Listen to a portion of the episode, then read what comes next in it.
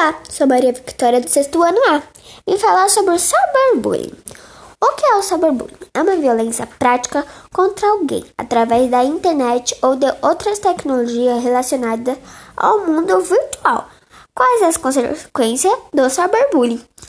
Assim como ocorre com o bullying e o cyberbullying, pode ter sérias consequências como o isolamento e a tristeza pode excluir para sérios casos de depressão, tr transtorno de ansiedade e síndrome do pânico.